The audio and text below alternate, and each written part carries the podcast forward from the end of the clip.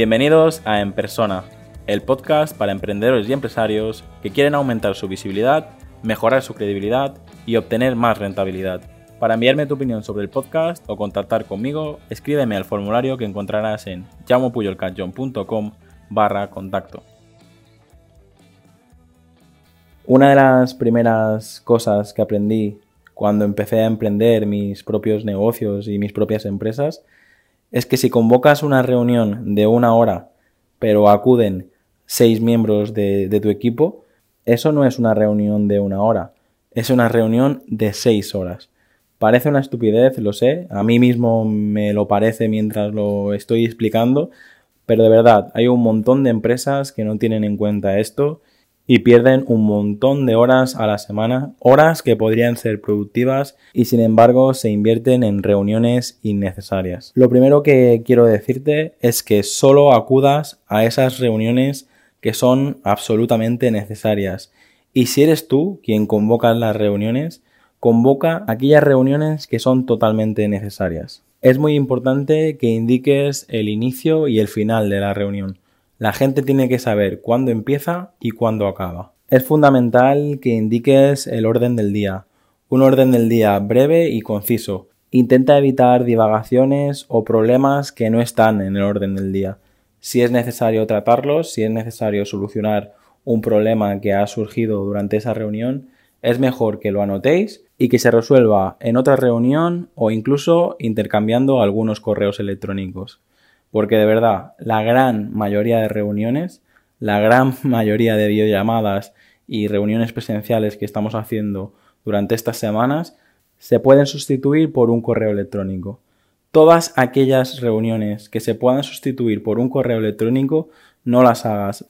Y de verdad, te lo dice una persona que se pasa todo el día reunido, tanto con equipos, con clientes, con proveedores, con posibles socios.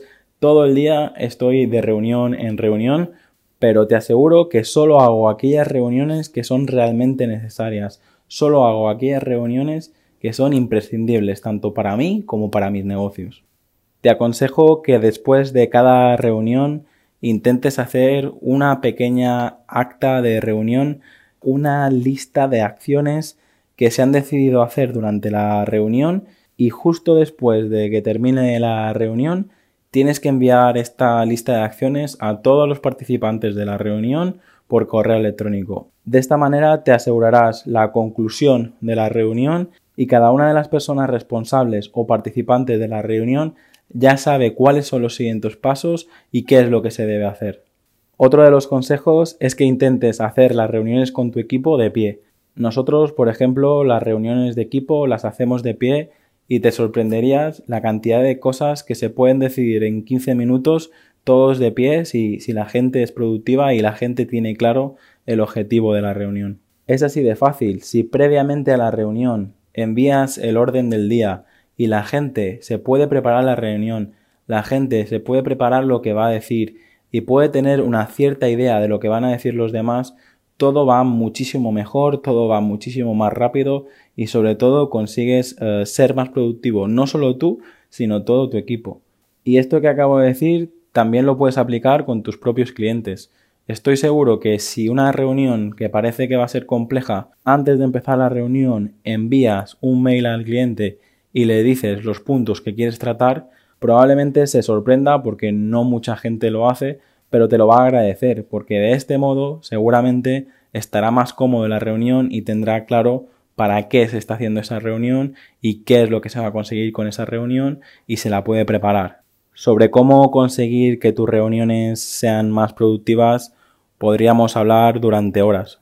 De hecho, te invito a contactarme si quieres que te ayude en este aspecto. Mientras tanto, hazte dos preguntas. ¿A cuántas reuniones periódicas asistes normalmente cada mes?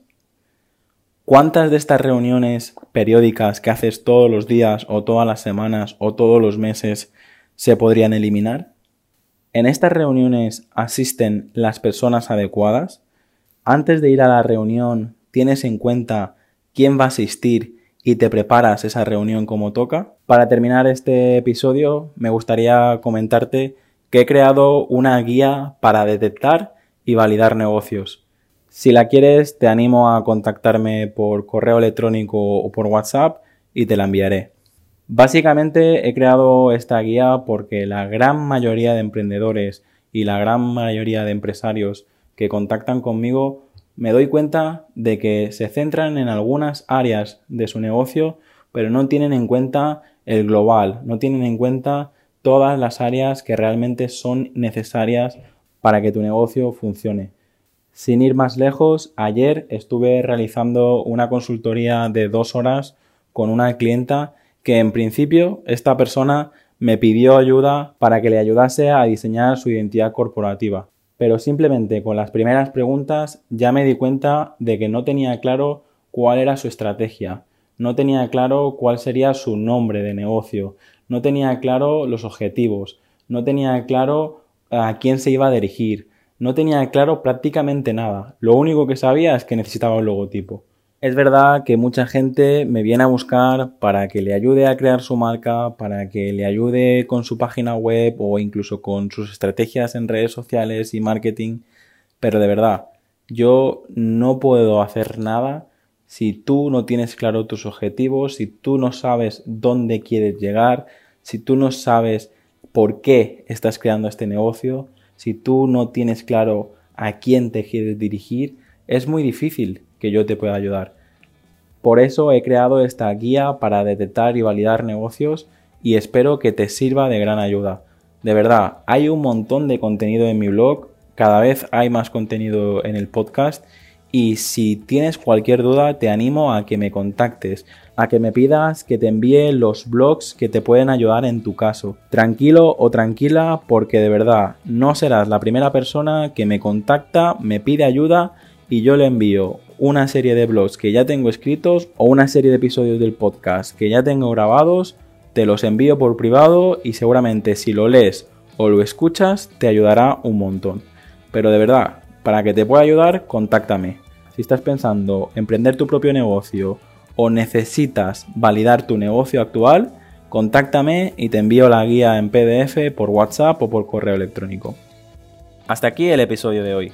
Muchas gracias por escucharme y por compartir el episodio en redes sociales. Suscríbete en iTunes, iBox, Spotify o YouTube. Encuentra este y todos los demás episodios en enpersona.com.